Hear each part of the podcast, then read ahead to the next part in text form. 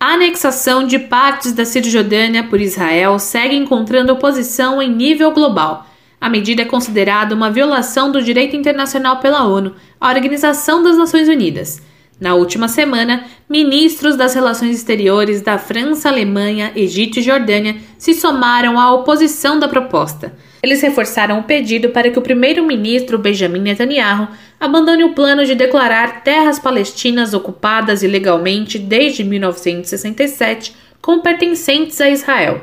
O plano apresentado como o acordo do século por Netanyahu ao lado de Donald Trump, presidente dos Estados Unidos, prevê a apropriação de 30% das colônias e territórios palestinos no Vale do Jordão, localizado a 50 quilômetros de Gaza, assim como a criação de um Estado palestino restrito às áreas restantes. Os debates no parlamento israelense estavam previstos para ter início em 1 de julho, mas foram adiados diante da pressão internacional.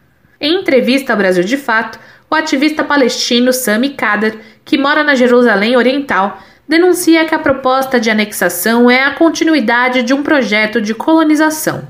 Segundo Kader, integrante de uma organização não governamental que atua com iniciativas para assegurar direitos básicos ao povo palestino, anexar as terras ocupadas seria uma forma de legitimar os crimes israelenses. Our, our slogan, Nosso slogan é: existir significa resistir. Se quisermos continuar na nossa terra, temos que resistir. Temos que resistir a essa anexação porque é o maior roubo da história. Os palestinos não irão aceitar isso.